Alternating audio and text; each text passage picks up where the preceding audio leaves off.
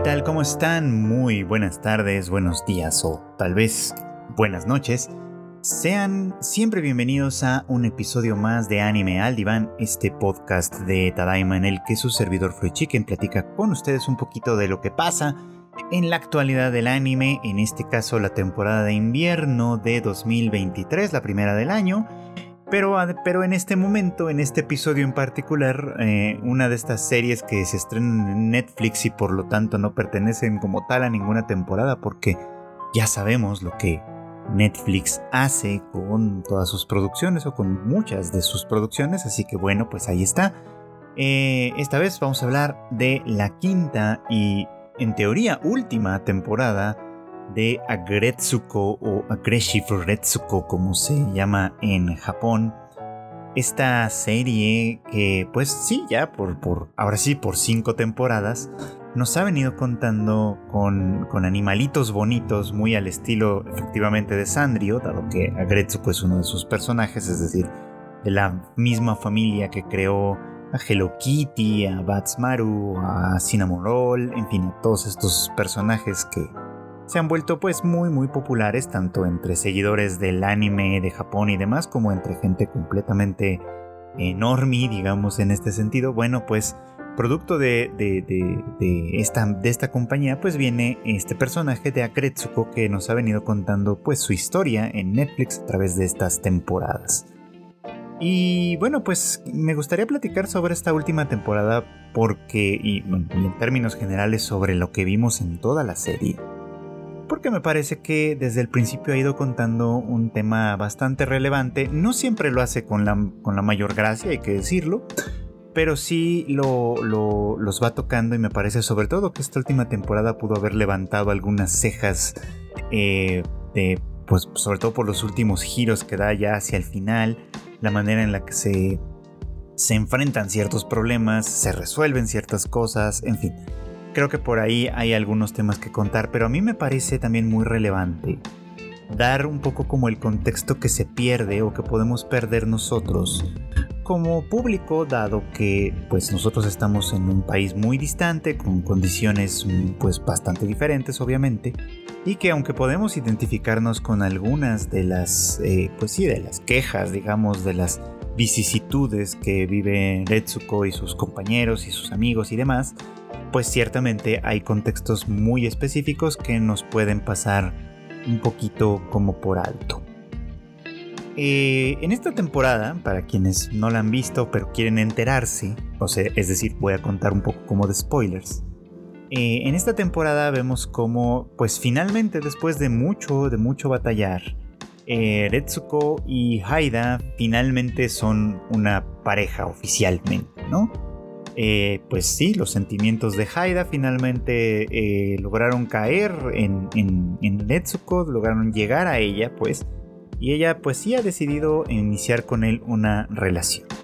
Sin embargo, eh, esta relación no empieza en el, pues en el mejor momento, digamos, o en el mejor punto, porque ah, precisamente por lo que sucedió en la temporada anterior, en la que Haida pues, pues, estuvo actuando un poco como un peón de este nuevo presidente que básicamente estaba haciendo malversación de fondos en la empresa, este pues tuvo que, bueno, sintió la necesidad eh, de renunciar a su trabajo, ¿no? De, hacerse responsable, digamos, de ello y, dejar el puesto. Eh, eso pues lo pone en una situación un poquito complicada porque pues a partir de ahí tiene que empezar a buscar trabajo, obviamente. Sabemos, porque ya sabíamos, que él vivía en un departamento pues prestado, digamos, como por su familia, que se nos presentaba sin conocer todavía los detalles, como una familia pues ciertamente acomodada. De tal forma que pues sí, por lo menos por la parte de tener donde vivir, parecía que Haida lo tenía todo resuelto. Lo malo es que eh, pues este, este momento de pausa, digamos, en su situación laboral, lo toma en un mal momento emocional, evidentemente, arrepentido un poco de todo lo que pasó y con, con esta sensación como de vacío, de desaliento quizá. Pues Haida se entrega a los videojuegos, ¿no? Se pone a jugar cierto juego en línea cooperativo que, bueno, pues como todos sabemos, esto pues puede convertirse en un vicio muy muy rápidamente. De hecho, esta, esta secuencia me recordó un poquito de a una de hace ya algunos años, de, no sé si ustedes vieron esta serie que se llamaba The Big Bang Theory, bastante famosa por supuesto, en el cual justamente la protagonista tiene un, episodio como este, ¿no? En el que por alguna razón se queda sin empleo y pues casi sin querer se queda, eh, se, se, fija mucho a un juego, a un juego de, cooperación en línea que se, bueno, no como se llamaba entonces, pero que era algo así como World of Warcraft, algo muy parecido a esta, a esta idea, ¿no? Y bueno, si se envicia tanto que eventualmente se vuelve un problema para los demás, ¿no? Algo parecido sucede con Haida en este punto, ¿no? O sea, eh, se empieza a enviciar, digamos, de este, de este juego o deja de lado, por ejemplo, el tema de buscar empleo. Y pues sí, obviamente esto llega a los oídos de su familia, quienes, eh, pues, mm, sin mucho, sin pensárselo demasiado, le dan un plazo muy muy corto para abandonar el departamento en el, que, pues, en el que él vivía y pues a partir de ahí que se rasque con sus propias uñas claramente, ¿no? Esto pues creo que va muy muy en el personaje en realidad, muy en la dinámica que se nos iba contando. Haida siempre ha sido un personaje un tanto inseguro, un tanto pues sí, inestable en muchos, en algunos sentidos eh, que pues sí, muchas veces lo único constante parecía ser su interés romántico en Retsuko, pero de ahí en adelante pues era un trabajador, un trabajador que si bien no destacaba siempre, por lo menos era más o menos dedicado, pero al mismo tiempo parecía sufrir mucho de estas inseguridades propias de su personalidad que no lo hacían sentirse lo suficientemente valioso ni para la compañía ni para estar al lado de Retsuko, en fin, como que tiene, viene arrastrando muchas de estas inseguridades que compensa con otras cosas de pronto, ¿no? Con otras cosas que a lo mejor de pronto no son tan importantes o tan valiosas desde cierto punto de vista. Y esto, bueno, creo que queda bastante bien reflejado en esta calle, ¿no? La cuestión es que una vez que queda pues él en la calle, eh, justo esto coincide con el momento en el que Retsuko, quien pues por su parte ha estado preocupada por el hecho de que pues ella quizá le está dando, lo está consintiendo de más, lo está eh, procurando un poco como de más y propiciando que él se vuelva pues una persona cada vez más inútil por su cuenta, pues decide darse un tiempo, digamos, ¿no? Y comunicarle que mm, van a seguir en una relación claramente, ella le va a seguir enviando mensajitos y tal, pero no lo va a ver, ¿no? Para de alguna manera tratar de empujarlo a que eh, pues él vaya saliendo de este agujero en el que se encuentra y busque trabajo, ¿no? Lo malo es que pues él no puede decirle en este punto lo que le ha pasado y pues necesita una solución temporal, ¿no? Una solución que le que lo que, pues que lo mantenga por lo menos a cubierto, etcétera. Y esta solución termina siendo un café internet de, pues, de alguna zona de la ciudad. De estos que, bueno, funcionan 24 horas. En realidad uno puede pues quedarse ahí toda la noche con una barra como de bebidas y etcétera que de alguna manera está accesible ahí para los para los clientes, ¿no? Y que bueno, pues eso tiene como algunas pues algunas comodidades, digamos, para quien tiene que pasar de pronto alguna noche eh, refugiado ¿no? en un lugar como este. Eh, este escenario, este nuevo escenario, el, café internet, es parte del contexto que quiero platicarles. Y pues aquí vamos, vamos un, viaje al pasado, eh, al pasado de Japón, del Japón real, digamos, para entender por qué esta representación puede de pronto llegar a ser tan importante. Um, prácticamente todos sabemos que eh, Japón formó parte de las potencias del eje durante la Segunda Guerra Mundial y bueno, que esa historia es mucho más complicada que eso, eh, pues eso le llevó a tener un conflicto armado contra los Estados Unidos y contra Gran Bretaña principalmente, que derivó pues en una derrota eh, sumamente dura, difícil de soportar, eh, en un periodo de ocupación norteamericana, este, que también pues tuvo, sus, tuvo un montón de historia y un montón de cosas ahí detrás. Y que bueno, pues después de varios años y de mucho trabajo y de mucho esfuerzo y de muchas condiciones eh, geopolíticas, digamos, que terminaron siendo bastante favorables en ese sentido, hacia finales de la década de los 70, Japón se convirtió en una potencia económica, ¿no? En uno de los llamados países del primer mundo, digamos, ¿no? Eh, que había pues prosperado increíblemente. De hecho, pues el, el, término con el que se conoce este proceso en términos generales es el milagro económico. Eh, que bueno, tiene muchísimas, muchísimas explicaciones, ¿no? Este, una de ellas, claramente, pues es el duro trabajo que tuvieron los sobrevivientes y los habitantes de, bueno, los habitantes de Japón de esas épocas, por supuesto, que desarrollaron al país y se esforzaron durísimo para lograr este alcance, digamos, ¿no? Digo, esto tiene en realidad muchas más explicaciones, pero bueno, la historia corriente, común y corriente, digamos, es esta, ¿no? Que el pueblo japonés se esforzó mucho y logró levantar eh, el país de las cenizas prácticamente y convertirlo en una superpotencia. Digo esto y hago esta aclaración porque, bueno, en realidad también esa es una historia que tiene muchísimos más detalles y más matices y cosas que en realidad explican más que el simple trabajo. Pero esta idea de que los japoneses trabajaron duro y levantaron al país es una que eh, perdura hasta nuestros días, sobre todo en la generación más, pues, más mayor, digamos, ¿no? Que eh, pues tiene que ver con lo que voy a decir a continuación, ¿no? Este desarrollo económico, esta, ah, eh, este desarrollo que fue pues extraordinario de verdad y que modernizó al país de una manera muy muy importante, se tradujo por supuesto en muchos beneficios para la, pues para la gente del país básicamente, ¿no? Llegó a decirse, ¿no? Que el, 90% de la población de Japón formaba parte de lo que sería la clase media, ¿no?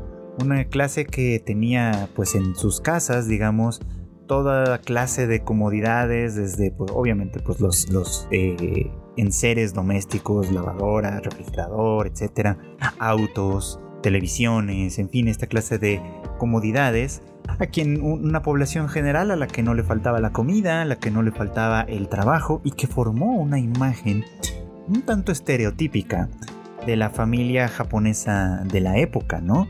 Donde los niños iban a la escuela y se esforzaban diligentemente en sus deberes escolares, donde las madres, las mujeres, este, se dedicaban al hogar, eh, y lo administraban también muy diligentemente, ¿no? Teniendo cuidado de la educación de los hijos, de la limpieza del hogar, de eh, obviamente pues de, las atenciones que tenían que tener para con el marido, que a su vez pues era un, trabajador muy diligente, que tenía un trabajo seguro, al cual eh, pues le dedicaba obviamente la mayor parte de su tiempo con el propósito de poder sostener a toda su familia con todos los gastos y todas las necesidades por supuesto y todas estas comodidades se llegó a formar este estereotipo y hacer algo que de verdad había abarcado a una gran, gran, gran parte de la población en un momento dado, ¿no? Cosa que, pues sí, evidentemente generó una sensación de orgullo nacional, ¿no? De un país que había logrado lo mejor, el mejor estilo de vida y el mejor tipo de vida para la gran mayoría de su población, una cosa espectacular que en realidad hoy todavía se piensa que es así, en realidad, pero, pero no lo es tanto, ¿no?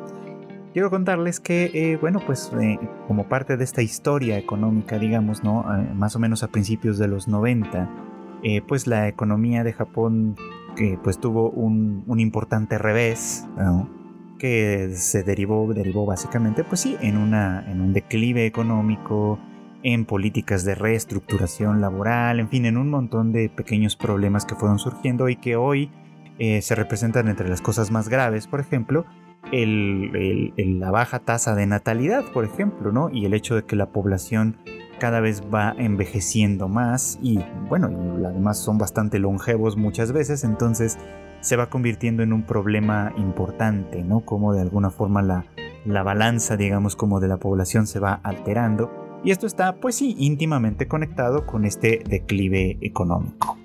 A lo mejor si nosotros lo vemos desde nuestro país, desde México, desde Latinoamérica, que somos un, que, somos un conjunto de países que estamos acostumbrados, lamentablemente, ¿no?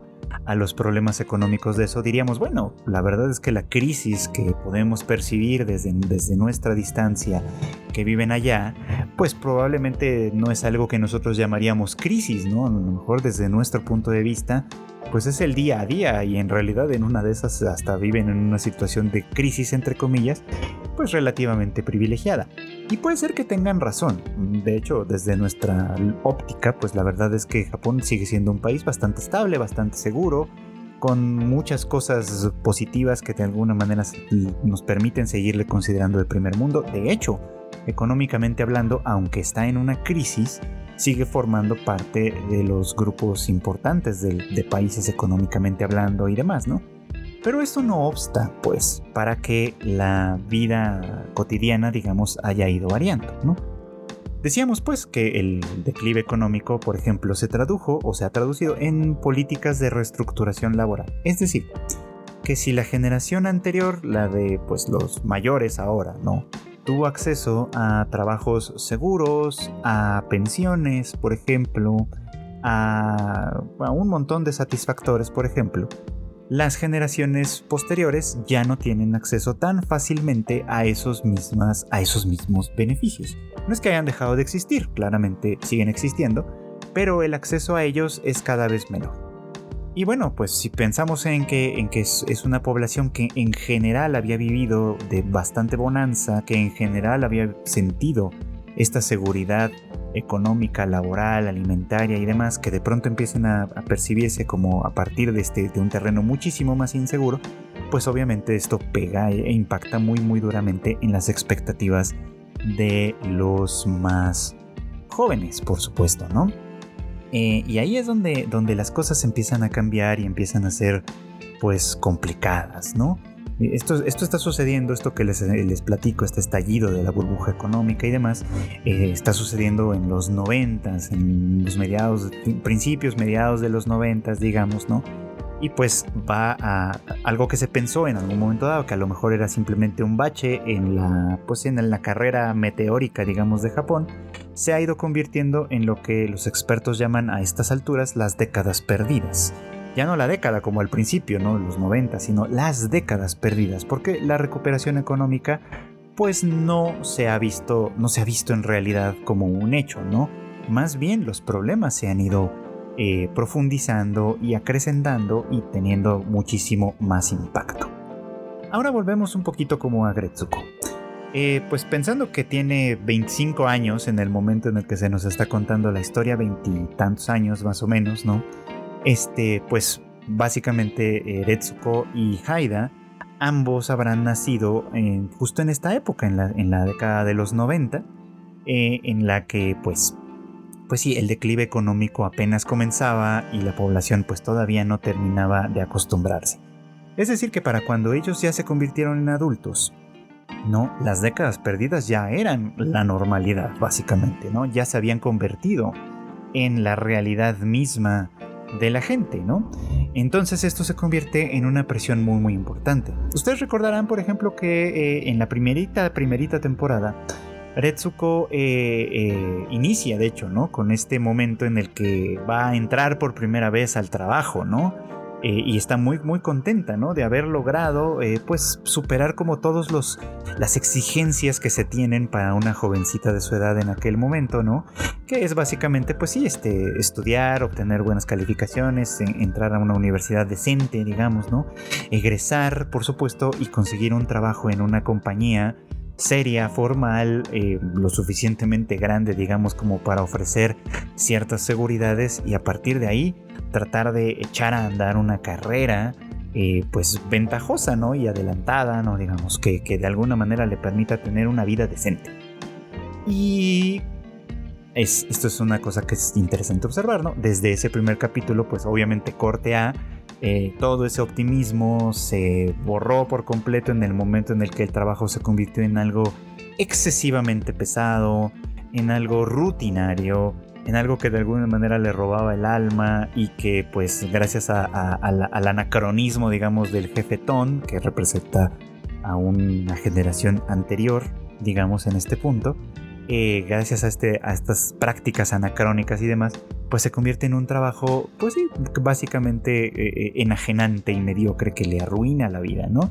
Y que, pues para diversión de todo el mundo, ¿no? Ella resolvía con esta solución, que no era una solución de verdad, pero que de alguna manera le permitía liberar un poco como sus emociones, el, en, en, el karaoke, ¿no? Se metía a las salas de karaoke a cantar death metal y hablar ahí, ¿no? Con toda la libertad que no le permitía el entramado social de otra forma, hablar con toda libertad de lo asqueroso que era su jefe en ese momento, de la horrible presión, etcétera, todo, todo esto, ¿no?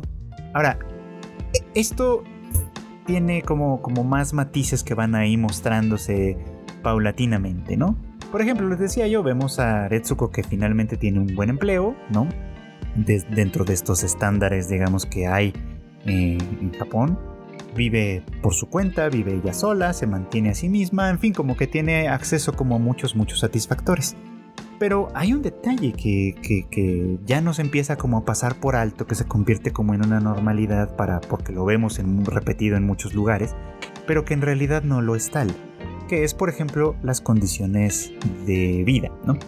Retsuko, y siempre lo vimos, vive en un departamento para ella sola bastante pequeño, ¿no? En el que en realidad no puede tener muchas cosas, ¿no? Es el, departamento casi estereotípico de, de Japón, digamos, ¿no? Donde eh, hay una entrada donde uno pues se quita los zapatos, eh, subes y lo que primero encuentras es la cocina en un, que está ubicada en un pasillo, en un pequeño pasillo, una cocineta pequeña con la entrada al baño y después de esto está la habitación, digamos, que es una habitación que sirve para todo, ¿no? Donde tenemos donde tenemos la cama, donde tenemos este, una mesita bajita donde uno pues se siente en el piso como, como suele ser con los pisos de tatami donde tienes la televisión y donde básicamente haces todo, ¿no? Todo lo que tengas que hacer en casa lo haces ahí.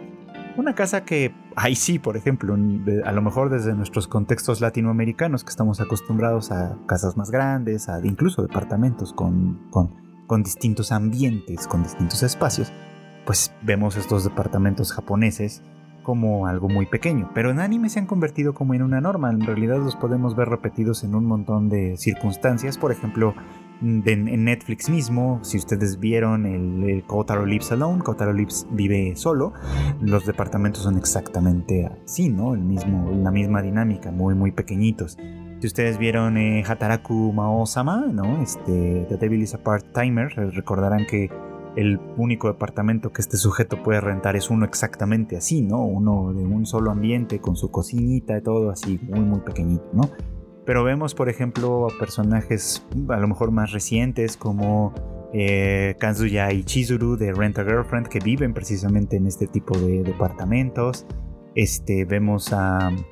No sé, o sea, vemos una gran cantidad de personajes jóvenes sobre todo que habitan estos, estos lugares, ¿no? Y que independientemente de que tengan o no tengan dinero, tengan o no tengan un trabajo estable, todos habitan en estos pequeños lugares y hay una realidad detrás que no se presenta como tal, y es que en realidad no les alcanza para más. O sea, estos, estos sitios, estos departamentos, es para lo que les alcanza si es que quieren tener una vida pues, pues llena de otros satisfactores, vamos, si es que quieren salir a comer, salir a tomar unas copas con sus amigos, comprar ropa, este, tener consolas de videojuegos, esta clase de cosas que pueden ser de alguna manera satisfactores, solo están en el, a, su disposición, digamos, si ahorran en otros casos, y en este caso pues puede ser en la vivienda, ¿no? Una vivienda en la que en realidad no se trata de estar como tal, ¿no? O como entendemos la idea de estar, de, bueno, estoy en mi casa y estoy a gusto, disfruto de, de, de mi espacio, digamos, ¿no? Sino de estar simplemente como una cosa muy de pasadita, ¿no? Muy, muy de paso, un lugar para dormir y para tener las cosas y para estar cuando no hay nada más que hacer, pero en el que en realidad la vida como tal pues no se disfruta, ¿no? O, se disfruta de una manera muy, muy superficial, muy básica, digamos, ¿no? Y esto es el caso de Retsuko, digamos, ¿no? Porque, eh, porque ella es una chica seria, diligente, exitosa, que trabaja, que tiene un empleo, que, que tiene que tiene como muchas de estas cosas que se convierten como en un estándar de éxito, pero que al mismo tiempo no representan en realidad un, éxito económico de verdad, digamos, ¿no? Viven con cierta precariedad, pero una precariedad bastante estable, a diferencia de lo que pasa en los cafés internet. Este tema de los, de los cafés internet eh, comenzó, a, eh, comenzó a convertirse en un tema importante, digamos, ¿no? Más o menos alrededor de la primera década del, siglo XXI, ¿no? Por ahí del 2006, 2007, ¿no? Que comenzaba a hablarse de, los refugiados del café internet, por ejemplo, ¿no? Como parte del tema y que pues fue hasta que, hasta que un documental por ahí surgió teniendo esta, eh, pues, digamos como analizando esta circunstancia y que se convirtió en algo bastante, bastante eh, nombrado, digamos, por esos años, fue que el gobierno comenzó a prestarle atención, digamos, como a lo que representaba este problema, digamos, ¿no? Y no es que sea un problema como tal, así de, bueno, es un problema y, insisto, ¿no? A lo mejor nosotros no lo veríamos tanto como un problema, pero bueno, desde el punto de vista de, lo que Japón tenía y había logrado, pues evidentemente se está convirtiendo en un problema importante. gente que pues ya no tiene domicilio literalmente, ¿no? Que vive en estos cafés internet, ¿no? Y bueno, pues esto es como resultado obviamente de que, de, de que se convierten en una gran cantidad de jóvenes, sobre todo que o no consiguen o pierden en un momento dado estos trabajos estables, es decir, no alcanzan a lograr el estándar que sí logra Retsuko en su, en su primer momento, y se tienen que conformar con trabajos de medio tiempo o inseguros desde el punto de vista, ahora sí que pues laboral mismo, ¿no? O sea, trabajos de construcción, trabajos este, en, minas o en zonas así como de cierto riesgo, por supuesto, donde la paga es poca, el, obviamente el esfuerzo, sobre todo físico, puede llegar a ser bastante y pues que esta paga pues obviamente no les alcanza para sostenerse de manera pues de manera independiente. Esto genera obviamente situaciones en las que muchos de estos jóvenes, por ejemplo, continúan viviendo con sus padres incluso entrados en los veintitantos años, en los treinta y tantos años, por ejemplo, ¿no? Eh, y los que no, pues empiezan obviamente pues a, derivar a otros lugares donde el alojamiento es relativamente barato, pero, pero no lo suficiente como para permitirles escapar, que es lo que sucede con Haida en este punto, ¿no? Una vez que él eh, llega a este café internet, básicamente, ¿no? de hecho, hay un episodio en el que se nos hace un poquito como la cuenta, ¿no? Se le está acabando el dinero, eh, alguien le ofrece un trabajo que puede hacer, digamos que es un trabajo en construcción, en zona de construcción, este, por un sueldo de 10 mil yenes eh, por día, que desde nuestro punto de vista no sería poca cosa, ¿no? Básicamente estamos hablando de, a ver, ¿cuántos serán 10 mil yenes en este momento? A ver, de acuerdo con, Google, eh, el día, al día de hoy, digo, obviamente esto ha variado mucho en los últimos, en los últimos años, pues, pero al día de hoy 10.000 yenes son alrededor de 74 dólares estadounidenses. Ya con eso, pues, depende de dónde me escuchen, seguramente se podrán ir haciendo más o menos como una idea este, de para lo que nos alcanzaría, ¿no? Y bueno, pues sí, 74 dólares al día, a lo mejor para economías como la nuestra, pues no suena tan mal en principio, ¿no? Eh, tal vez es algo que suena como bastante bastante asequible o bastante, bastante encomiable en algún momento. Tal vez no es como para volverse loco, evidentemente, pero sí, por lo menos resulta algo bastante más significativo para nuestras economías, ¿no? Pero no para la economía de Japón, ¿no? De, hecho, decía yo hace un rato, ¿no? Haida hace las cuentas, ¿no? Y dice, bueno, este, lo que me cuesta pasar la noche en el café internet es tanto, lo que me gasto en comida es tanto, lo que me gasto en, en X o Y circunstancias es tanto, y pues al final lo que queda para ahorrar, entre comillas, pues es realmente muy poco, ¿no? De tal manera que cuánto tiempo tendrá que seguir trabajando en estas condiciones, y seguir ahorrando dinero, básicamente sosteniéndose en el muy mínimo de la supervivencia, básicamente. ¿Y cuánto tiempo tomará poder juntar o reunir el dinero suficiente para pagar el depósito y la renta de un nuevo lugar y a partir de ahí empezar a buscar otro lugar?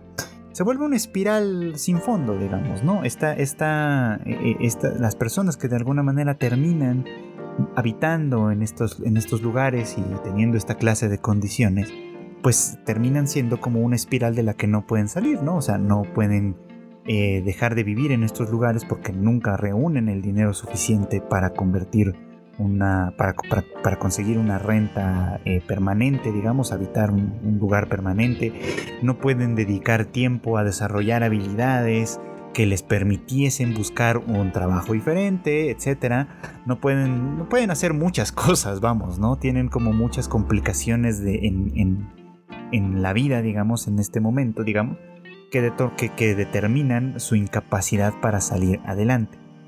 Y el problema no es que, o sea, no es que esto suceda, porque pues claro, ¿no? Un, mal paso, un mal giro del destino le puede pasar a cualquiera, y bueno, pues al final de cuentas no es culpa de nadie, como decimos, pero de alguna forma esto se empieza a convertir en una situación social lo suficientemente importante como para llamar la atención del público, de la gente, del gobierno en un momento dado y convertirse ya en un problema básicamente, ¿no? Porque pues es gente que ya no puede de alguna manera salir de este, de este círculo, ¿no? Y algunos más bien lo más sencillo en realidad es terminar en la calle, ¿no? Terminar como tal convirtiéndose en, en, en, pues en pobres en todo el sentido de la palabra, de no tener ni siquiera un techo con el cual cubrirse, ¿no?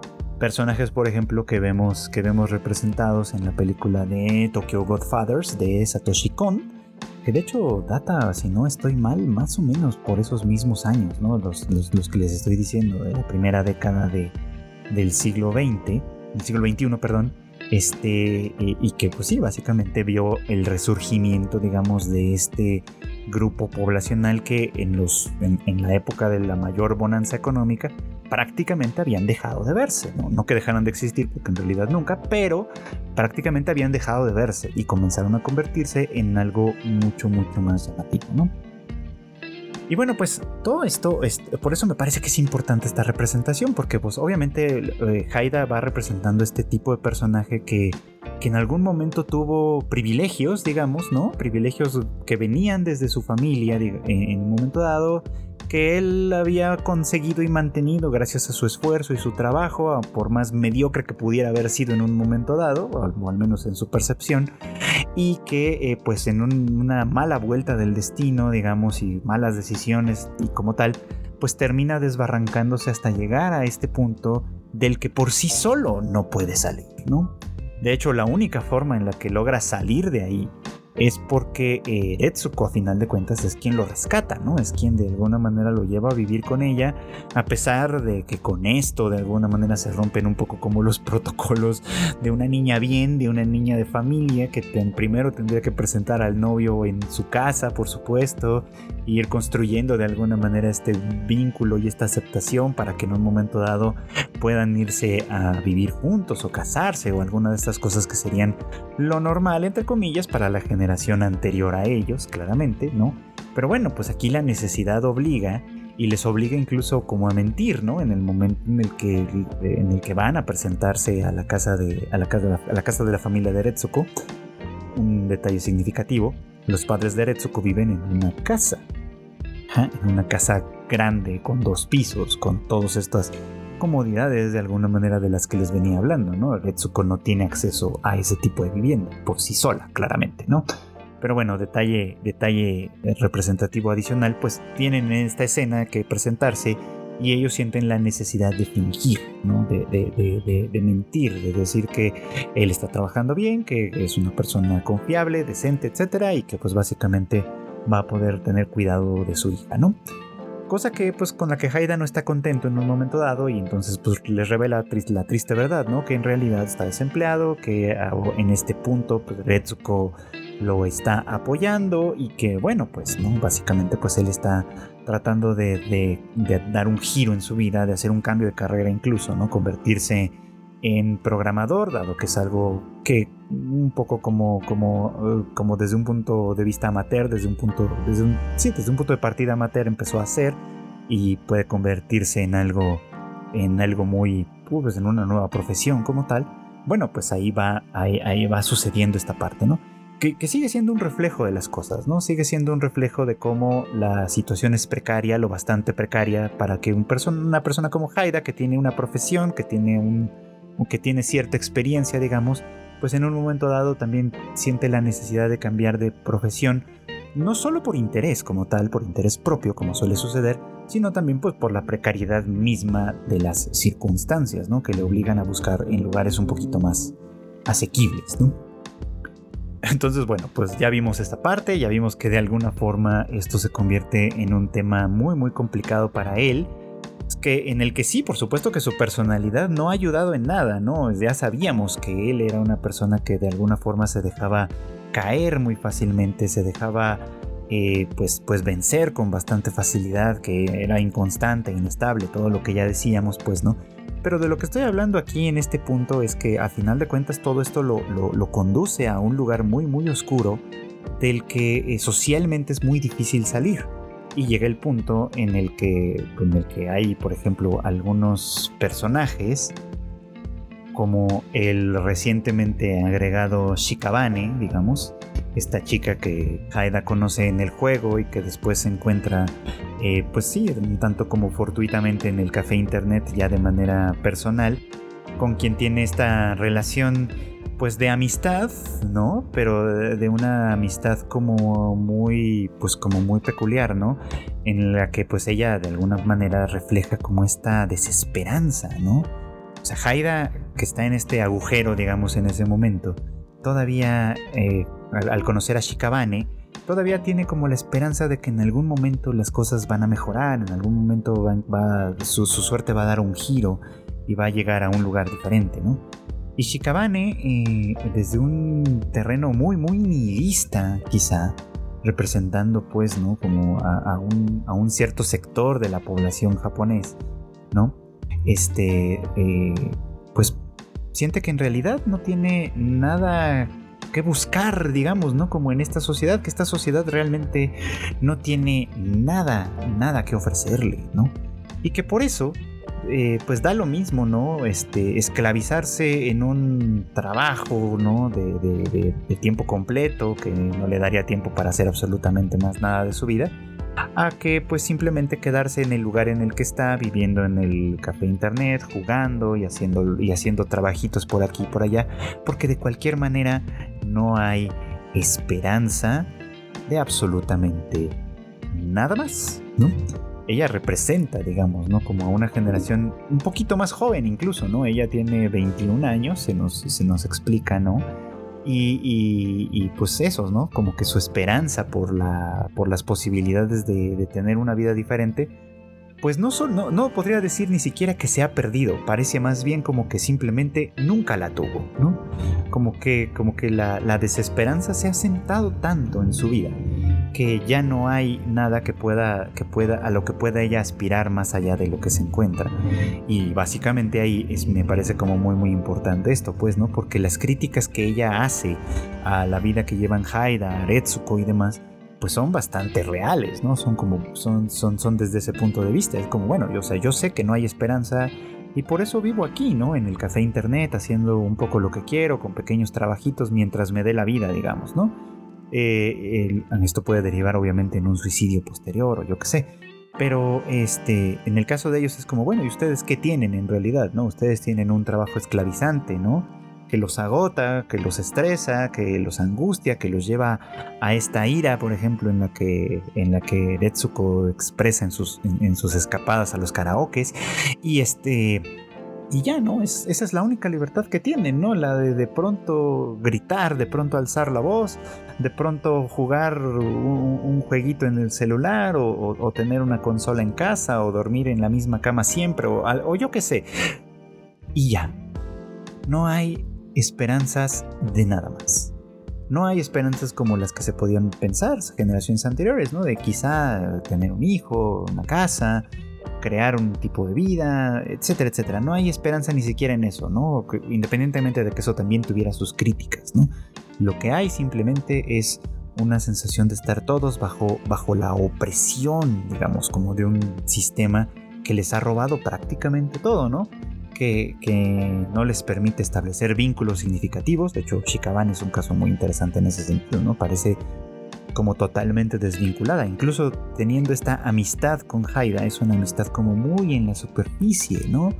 Muy en, el acompañamiento temporal, ¿no? Ella puede parecer muy apegada a él en un momento dado, en el tiempo que conviven en el café internet, y luego desaparecer por completo, ¿no? Un mes entero sin haberle contestado el mensaje y después responder, dejándolo él en la duda de si si está bien, si sigue con vida, si le pasó algo, ¿no? Teniendo como esta, e, esta desasociación, digamos, este, este, esta ruptura completamente profunda, ¿no?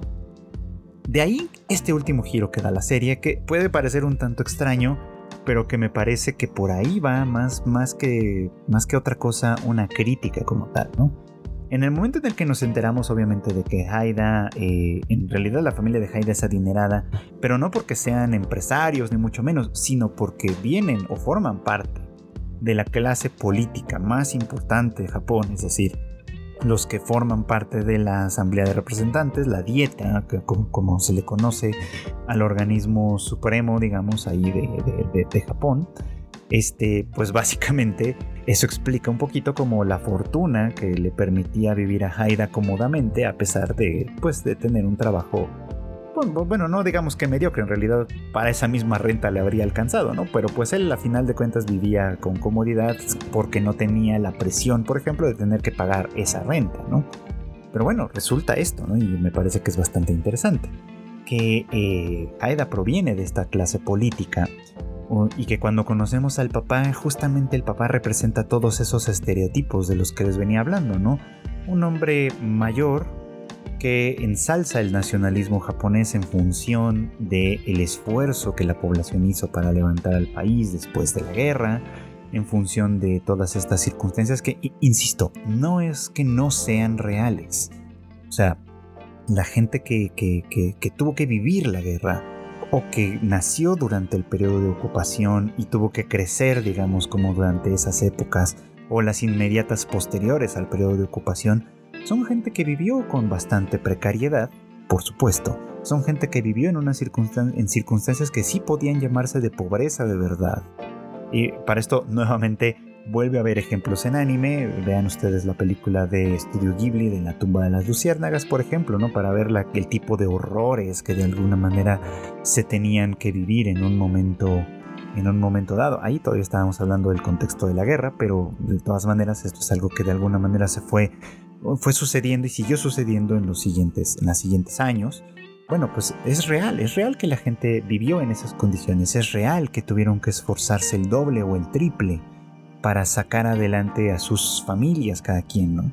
Pero lo que, lo que generalmente se obvia ahí o se ignora por ahí es que esa no fue la única razón por la que el país surgió de las cenizas, digamos. Hay un montón de razones más, muchas de ellas del orden geopolítico que permitieron este resurgimiento, lo favorecieron y que obviamente crearon una sinergia positiva, económicamente hablando, digamos, de, eh, con la población que estaba desesperada y necesitada de salir adelante. Por situaciones geopolíticas, pues me refiero obviamente a la Guerra Fría, ¿no? Un tema que, seguramente habrán estudiado en algún punto en, en la escuela, en la secundaria o qué sé yo, ¿no? Y que tenía pues esta como, como, como eje fundamental esta competencia entre los Estados Unidos y la Unión Soviética como las dos mayores potencias del mundo, ¿no? Y que competían además por tener la mayor influencia en el mundo, ¿no? Con todo lo que esto implica.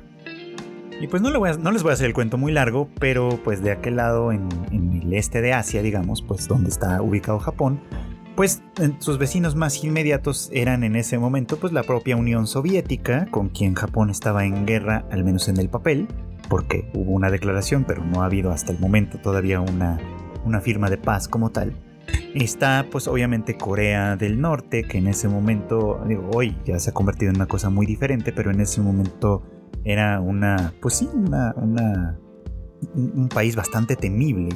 Todavía lo es, pero, pero creo que en aquellos momentos lo era mucho más precisamente porque gozaba del apoyo tanto de la Unión Soviética, que era una gran potencia, como de la China de Mao, que también estaba surgiendo en ese punto como una potencia también del, del lado eh, eh, enemigo, digamos, del, del, establishment occidental, es decir, los Estados Unidos y sus aliados. Y eh, había una, así como hubo en muchos lugares del mundo distintas batallas, estrategias y demás, influencias para ganar a unos y a otros de ciertos bandos, pues en ese momento obviamente la influencia de China y de la Unión Soviética en los países del este de Asia era tan importante que Estados Unidos necesitaba un aliado, un aliado fuerte y un, una stepping stone, digamos, ¿no? Como un lugar de soporte a partir del cual eh, ir creando, por supuesto, su propia esfera de influencia. Y en ese sentido, Japón era el, el, terreno ideal, ¿no? Porque después de la derrota en la Segunda Guerra Mundial, Estados Unidos básicamente lo había reconstituido, ¿no? Insistió mucho, ¿no? Bueno, Estados Unidos trabajó muy duro, el, gobierno de ocupación trabajó muy duro para reestructurar las instituciones japonesas, obviamente con la colaboración de los políticos japoneses del momento, pues, ¿no? Con quienes hicieron alianzas, hicieron pactos y reconstruyeron al país, por supuesto, lo echaron a andar y echaron de alguna manera aprovechando, insisto, esta como sinergia positiva con una población que estaba desesperada por sobrevivir, ¿no? Una sinergia positiva que les permitió crecer, desarrollarse, desarrollar industrias que antes probablemente no existían, desarrollar un montón de cosas que al final de cuentas convirtieron a Japón en una potencia económica, sobre todo en el punto en el que la Guerra Fría fue pues básicamente llegando a su final con la derrota y eventual disolución de la Unión Soviética que de alguna manera, pues sí, obviamente benefició grandemente, como suele suceder en todas las guerras, a los bandos ganadores. En este caso, Japón, pues obviamente formaba parte de ellos, ¿no? Esa es una de las, o bueno, una de las grandes razones por las cuales el país logró tanto desarrollo. Insisto, sin negar el duro esfuerzo y duro trabajo de la población que estaba desesperada en un momento y bueno, pues ese es el ideal al que, al que se refiere, digamos, ¿no? El papá de Haida, ¿no? Y hablando justamente de, de estas personas de las cuales él probablemente formó parte de alguna manera, que eh, contribuyeron con su trabajo, con su esfuerzo, con lo que sea al país, se enriquecieron en algunos de ellos en un momento dado y se convirtieron o, heredaron, porque también esto suele suceder, los puestos políticos que de alguna manera todavía ostentan, ¿no? Y que, y que continúa siendo como el máximo orgullo. Pareciera un poco como que la crítica del papá de Haida es precisamente la crítica del papá de Haida a Haida, es precisamente que él representa como un fracaso en ese sentido, ¿no? Un chico con aspiraciones e intereses completamente ajenos a, los, a las aspiraciones e intereses de su familia, que en algún momento se vio involucrado en un pequeño escándalo con su banda de rock juvenil, digamos, que tenía eh, canciones de protesta, de alguna forma, ¿no? Y que, eh, pues sí, eso, eso seguramente se convirtió en un problema de relaciones públicas sobre todo, ¿no? Para esta familia y que de alguna manera determinó hasta cierto punto el ostracismo, ¿no? Al que, eh, al que, al que Haida terminó estando sometido un poquito, ¿no? Con el privilegio de contar con una casa habitación prestada, digamos, por su familia, pero un poquito como con la orden, eh, pues, pues sí, como por debajo del agua, de mantenerse en un perfil bajo, ¿no? Y de no ocasionar ningún escándalo que pudiera molestar a su familia, ¿no? En este punto es, me parece muy interesante lo que Haida le dice, ¿no? Como de alguna forma es como, claro, tuviste la suerte de convertirte en una persona privilegiada, ¿no? Pero, pero ya no es así, ¿no? Hablar mal de la gente que está en, en circunstancias de precariedad y decir que es porque son flojos, que es porque no hacen nada, que es porque no se esfuerzan lo suficiente, que es porque son una desgracia para el país y lo que sea, es no darse cuenta de los problemas reales que se están enfrentando en esos niveles, no darse cuenta de las circunstancias que están viviendo en ese, en, ese punto. De ahí que es interesante el giro que da, ¿no? Que, que, de alguna manera eh, Retsuko es cooptada un poquito como por este partido de la ira para convertirla en su candidata, oponerse de manera prácticamente accidental al hermano de Haida ¿no? Quien es el sucesor natural, digamos, como del, padre en el, puesto político en el pues, que, estaría ubicado, por supuesto, ¿no? Con todos los privilegios y demás. Y convertirse en la voz de esta ira, ¿no? De esta ira que parece contenida, efectivamente. De esta ira social que está disimulada, ¿no? Que está representada de hecho en todos estos momentos en los que Retsuko está en campaña, ¿no? Y que la gente pues simplemente pasa mirando sus celulares sin prestarles demasiada atención, eh, sin, sin, dejarse llevar un poquito, ¿no? Porque, porque pues básicamente toda esta ira a final de cuentas sí está contenida, ¿no? Este momento en el que van como los flashazos, ¿no? Como, bueno, este, eh, los jóvenes están interesados en la política, no, no están interesados, no, no nos importa, ¿por qué? Porque hay desesperanza, ¿no? No nos interesa porque no hay de alguna manera la, expectativa de que las cosas de verdad vayan a mejorar. Simplemente comienzan a convertirse cada vez más en una sociedad, en una sociedad de, este, de, personas aisladas, ¿no? De personas encerradas en sí mismas, un poquito como Shikabane, ¿no? Y la voz de Retsuko comienza a llamar la atención en la medida en la que empieza ella a hablar y a cantar y a gritar sobre las, eh, las pequeñas furias que, que la gente común tiene que tolerar y que tiene que contener y que tiene que reprimir. ¿no? Y que de alguna manera expresan un desaliento social muy muy importante, ¿no? Que esto es una realidad, muchos observadores y analistas del entorno sociopolítico de Japón lo señalan, ¿no?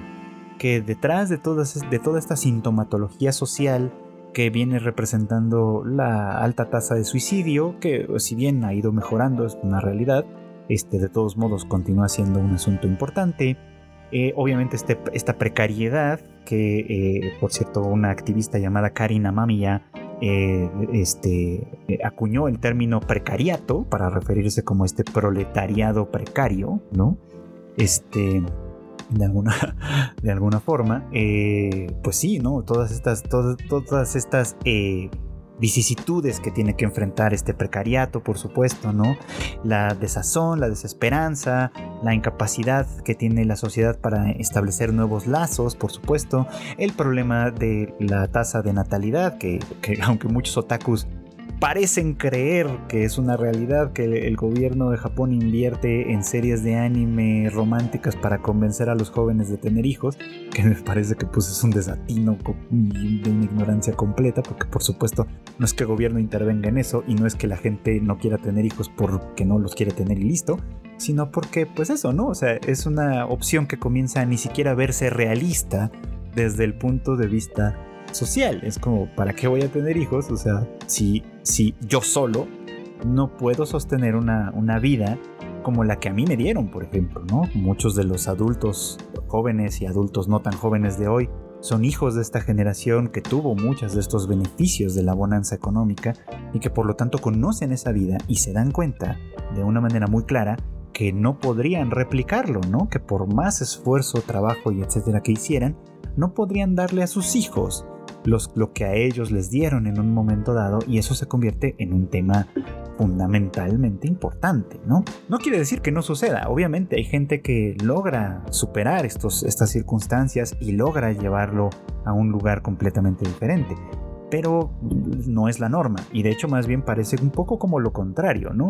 Eh, o sea, gente como Tadano, que, es un tipo brillante, que, que, logra de alguna manera colocarse en la élite gracias a su talento, su trabajo y un montón de cosas que tiene a su favor, digamos, ¿no?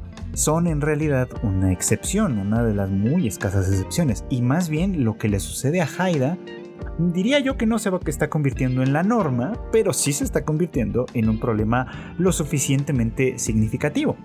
De hecho, para darles simplemente un par de cifras, ¿no? Por ahí por el 2012 o 13, es decir, poco después del accidente nuclear de Fukushima y todo esto que ustedes probablemente conocen bien, este, la, la cifra que se calculaba de jóvenes que o eran hikikomori, es decir, vivían encerrados en casa sin salir ni a trabajar ni a nada, dependiendo completamente de sus papás.